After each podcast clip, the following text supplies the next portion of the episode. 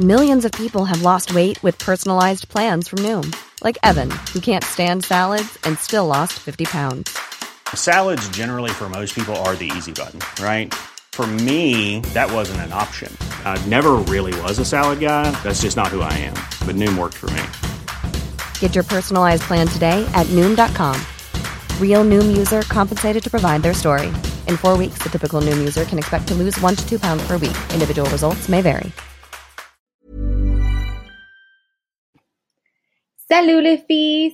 Hola, chicas cumbres. Recuerden que van a anotar las siguientes cinco horas. ¿Ok? Voy a dictarles cinco distintas horas. Empezamos con la primera. Six heures et demie. Six heures et demie. La segunda. Il est cinq Il est cinq heures. La tercera. Il est midi. Il est midi. La cuarta.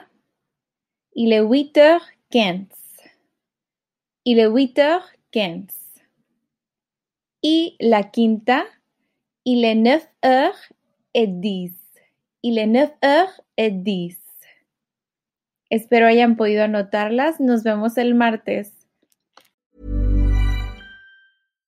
If you're looking for plump lips that last, you need to know about Juvederm lip fillers. With Juvederm Volbella XC and Juvederm Ultra XC, your lip look, whether it's subtle or bold, can last up to one full year with optimal treatment and no additional maintenance. Find a licensed specialist and see if it's right for you at juvederm.com today. That's J U V E D E R M.com. Add fullness to lips in adults over 21 with Juvederm Volbella XC or Juvederm Ultra XC. Do not use if you have severe allergies or a history of severe allergic reactions, or if you're allergic to lidocaine or the proteins used in Juvederm. Tell your doctor if you have a history of scarring or taking medicines that decrease the body's immune response or that can prolong bleeding. Common side effects include injection site redness, swelling, pain, tenderness, firmness, lumps, bumps, bruising, discoloration, or itching. As with all fillers, there's a rare risk of unintentional injection into a blood vessel, which can cause vision abnormalities, blindness, stroke, temporary scabs, or scarring.